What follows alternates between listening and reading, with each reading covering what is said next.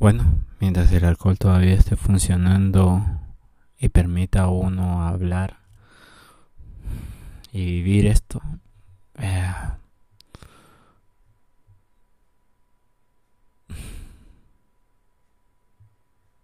Ah, yo lo hice. Se te extraña y... ¿Sabes que Considero que es muy productivo, la verdad. Leerte y es, es contraproductivo. Me ayuda y me permite enfocarme nuevamente en las cosas. Pero bueno. Pero qué bronca, ¿verdad? Tenerte lejos. Hay veces que quiero solucionarte la vida cogerte de, la cintura y no soltarte más. Y te puedo arreglar la vida. Pero solo te haría un inútil. No, no sirve de nada eso, Rulas. Quiero construir algo contigo. No construirlo yo solo, ni tampoco tú sola. Es remarlo juntos. Pero bueno, mientras llega un momento en que cojamos los minutos, los segundos de valentía, como una vez te dio a ti para devolverme una llamada, una foto y un mensaje, creo que no necesitamos segundos de valentía. Necesitamos la valentía de tomar decisiones. Y nada, yo dije que no iba a hacer un preámbulo, pero mira, ya va más de un minuto con un preámbulo. Nada, primero déjame dejemos un ratito saborear o mojar los labios y proseguir con acá con mi compañero fiel hablado que parece te ha adorado tanto que ha dormido contigo y la has custodiado no basta Acá hay dos personajes que te extrañan muchos.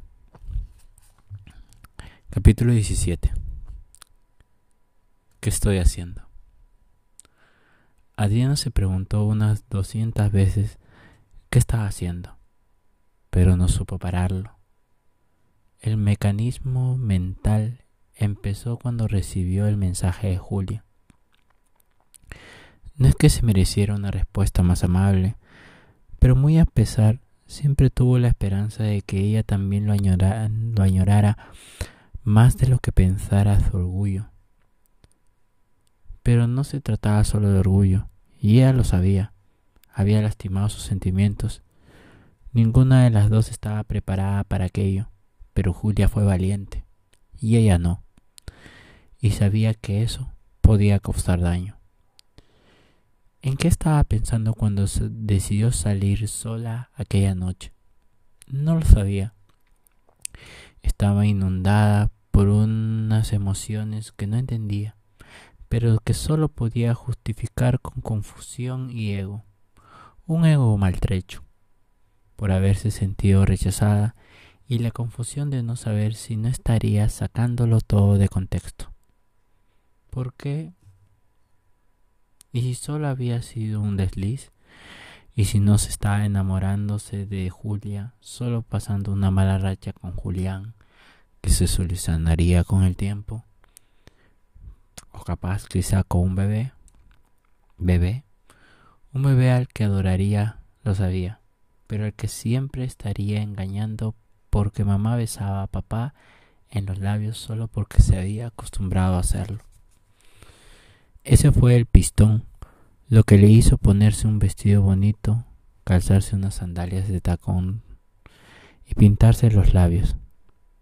Esa fue la gasolina que prendió en llamas la idea de decirnos que salía con Julián y a Julián que salía con nosotras para irse sola. A buscar respuestas. Otras respuestas, unas que no le dieran taquicardia. Adriana nunca fue demasiado fiestera.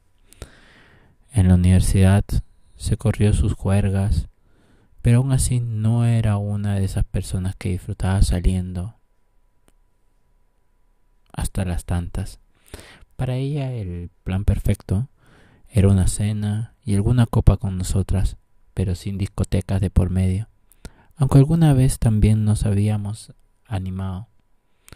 No era su plato preferido el menú, pero sí se lo servía de vez en cuando, siempre y cuando se animase. Por eso mismo, no conocía demasiados caritos. Siempre que terminaba en alguno era porque otra lo conocía o se lo había recomendado. Pero, ¿qué problema hay en la era de San Google? Solo tuvo que curiosear en internet para encontrar un pop como el que buscaba. Era pronto, muy pronto a decir verdad, pero en aquellos días en los que el verano empieza a asomarse a la vuelta de la esquina, el buen tiempo lanza a las gentes a las terrazas y los bares que llenaban las intricadas callejuelas de aquel barrio. Estaba sentada en la barra, con un tinto de verano delante, controlando el latido desbocado de su corazón, cada vez que se preguntaba qué estaba haciendo o si podría encontrarse con alguien conocido, o con Julia, que no vivía tan lejos. La pajita negra con la que sorbía la bebida le servía de entretenimiento, mordisqueándola, mareando con ella el contenido de su vaso. Se dijo que no podía emborracharse o todo sería mucho más lamentable. Pero necesitaba asegurarse. Necesitaba saber qué ocurriría si se ponía en la situación de que pasara con otra chica. Ella entró con un grupo de amigas, la vio enseguida, no porque se le fueran los ojos, sino porque amarraron mucho revuelto en cuanto estuvieron dentro. Era la despedida soltera de una de ellas, y todas lucían una de esas bandas de dama de honor, de coña. Se fingió se fijó en que la mirara, rubia, pero a la altura del hombro, con uno de esos flequillos abiertos que se lleva tanto, vestida con una blusa bonita con cuello Peter Pan y unos vaqueros. Le sonrió cuando sus miradas se cruzaron y se obligó a devolverle el gesto. Es guapa y tiene estilo, pero si mi cuerpo no reacciona es que a lo mejor no me gustan las mujeres. Julia fue solo un... Pero Adriana no se atrevió a decir error, ni siquiera para sí misma. Hola, le dijo la rubia, que se sentó a su lado en, en otro taburete, con una sonrisa. ¿Puedo sentarme? ¿O estás esperando a alguien? Está libre. Tragó saliva. No va a venir nadie, no me digas que te han dejado plantada. Adria sintió. Mentir se la daba francamente mal. No porque no supiera, sino porque no quería. Pero aquella noche todo era diferente. Pues es gilipollas, le dijo la rubia apoyándose en el puño y dibujando una mueca. Porque eso no se hace. Es de muy mala educación. Si te apestece, Podemos criticarle juntas.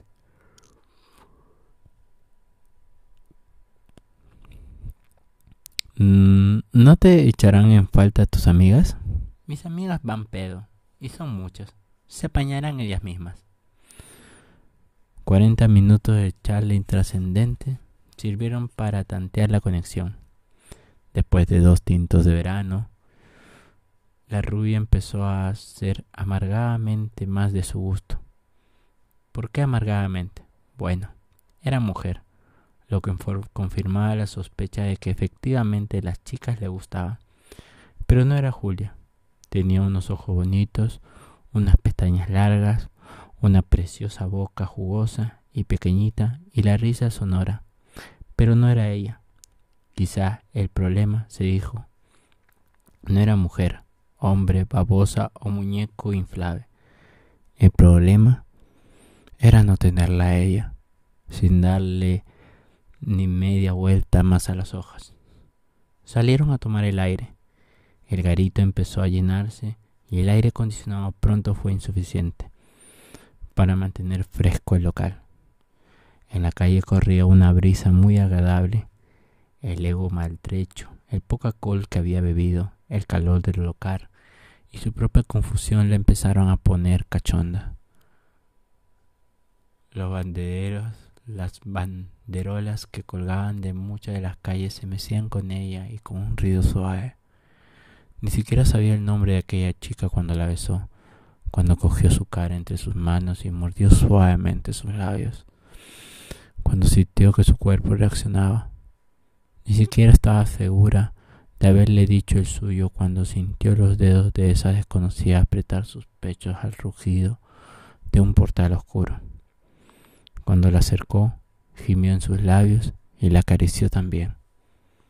Quizá por eso fue más fácil dejarse llevar sin pensar y sustituir cualquier idea por la imagen de Julia, a la que añoraba tanto que le dolía, a pesar de no entender por qué. El sabor de los labios depende de quién nos lo dé. A veces saben a una noche divertida que se nos va de las manos, otros amor, pero la mayor parte de los besos hablan de hambre, y la suya crecía en lugar de menguar. No había bebido tanto como para amortiguar la pena, de modo que ésta empezó a saberle amarga sobre la lengua, y Adriana, sin más, se apartó con cuidado. ¿Qué pasa? Le preguntó suavemente ella, apartando un mechón de su pelo naranja. ¿Quieres que nos vayamos a mi casa? No, yo lo siento. La verdad lo siento. No sé qué estoy haciendo. Tengo que irme. Aquí, Rulos, hay una frase que me encanta. Y, no lo voy a marcar porque no me gusta marcar los libros. O sea, con resaltar. Irónico, pero sí me gusta poner dedicatorias, ¿no? Em, que es algo que me pasa. que es. No había vivido tanto como para amortiguar la pena, de modo que ésta empezaba a saberle amarga sobre la lengua. Qué buena frase. y sí, no te voy a mentir. Cada despedida, cada este, termino en esto, grabándote algo, con un trago, con mi lámpara, en medio de una madrugada y viviendo solo. No sé si te conté alguna vez que yo tenía un amigo que se llamaba Luis Ángel en la universidad, que siempre me criticaba porque vivía solo, vivía, o sea, bebía solo. Y en la universidad, en segundo ciclo, primer ciclo, me llevaba unos tragos y tomábamos. Siempre criticó eso, me dice, no deberías beber solo, es muy dañino. Pero ahora que yo lo pienso, si bien Coñapo lo quiero mucho y, y ha sido un gran aguante, este. Siempre he vivido solo.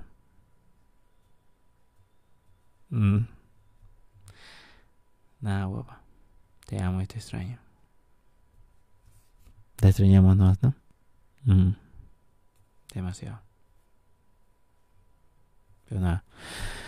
Estamos en proceso de reconstruirnos molecularmente, ¿no? Nos vemos al rato, yo le hice.